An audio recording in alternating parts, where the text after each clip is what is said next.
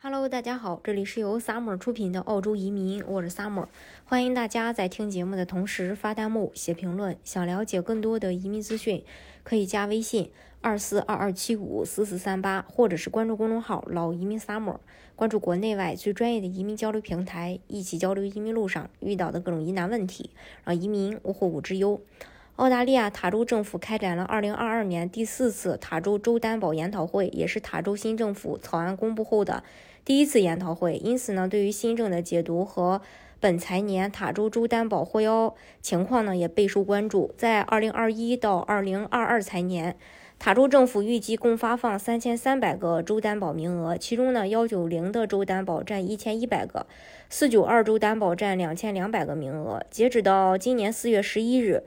呃，塔州政府财年总共审理了三千一百零二个名额，一共提名了两千四百四十八个名申请人，还剩余八百五十二个名额。塔州幺九零州担保提名九九百一十七个名额，剩余三百一十五个名额。目前呢，仍有六百个申请等待去审理。塔州四九幺州担保提名了一千五百三十一个名额，剩余了六百六十九名。呃，这个个名额还有八百五十五个申请待审理。目前塔州政府已经审理至去年十月十三日递交的州担保申请，一共还有一千四百五十份申请等待审理。由于名额紧缺，州政府将继续严格按照优选审理顺序来进行审理。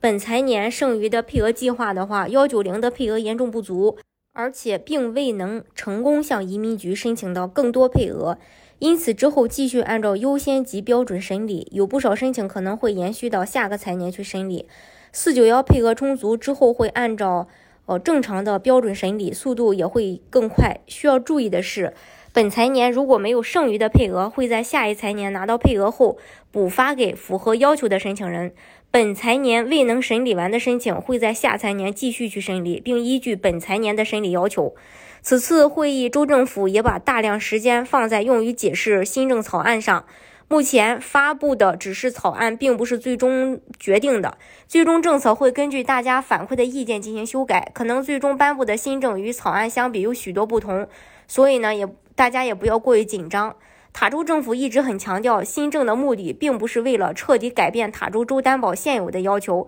而是使得现有的要求更简化、透明、清晰化。新政对于工作时长、工作类型、学历要求以及居住时长的规定看起来是重大变化，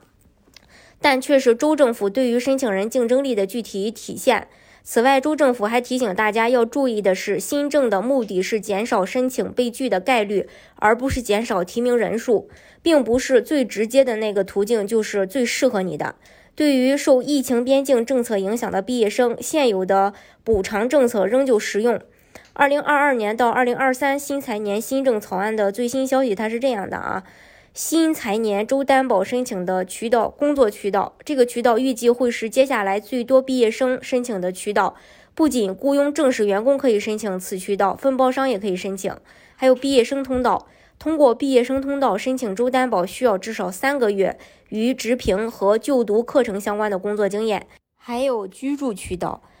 此次新增的州担保申请渠道，主要是为了在塔州居住多年却未满足州担保申请条件或无法找到高级别工作的申请人。州政府希望通过此渠道来支持他们的州担保申请。而大家关心的满足居住和工作条件的申请人是否可以获得邀请的问题，如果你目前工作级别比较低，但是职业发展路径可以清晰阐明未来的技能和职业发展。而不是仅限于低技能的这个工作内容，不能让州政府感觉此份工作仅为满足州担保申请而做。还有小生意渠道，新财年小生意渠道，呃，将不会接受合伙生意申请人，此渠道不适用于分包商，分包商可以选择走工作渠道或者居住渠渠道。正在考虑给经验经营这个小生意的毕业生群体制定合适的。呃，申请的州担保要求，关于海外申请人的提名岗位和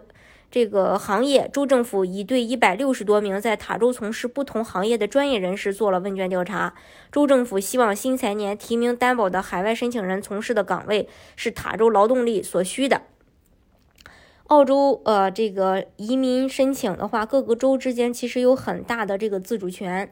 呃，大家呢也可以根据每个州的不同情况去选择适合自己的项目拿到身份。今天的节目呢就给大家分享到这里。如果大家想具体的了解澳洲的移民政策的话，可以加微信二四二七五四四三八，或者是关注公众号“老移民 summer”，关注国内外最专业的移民交流平台，一起交流移民路上遇到的各种疑难问题，让移民无后顾之忧。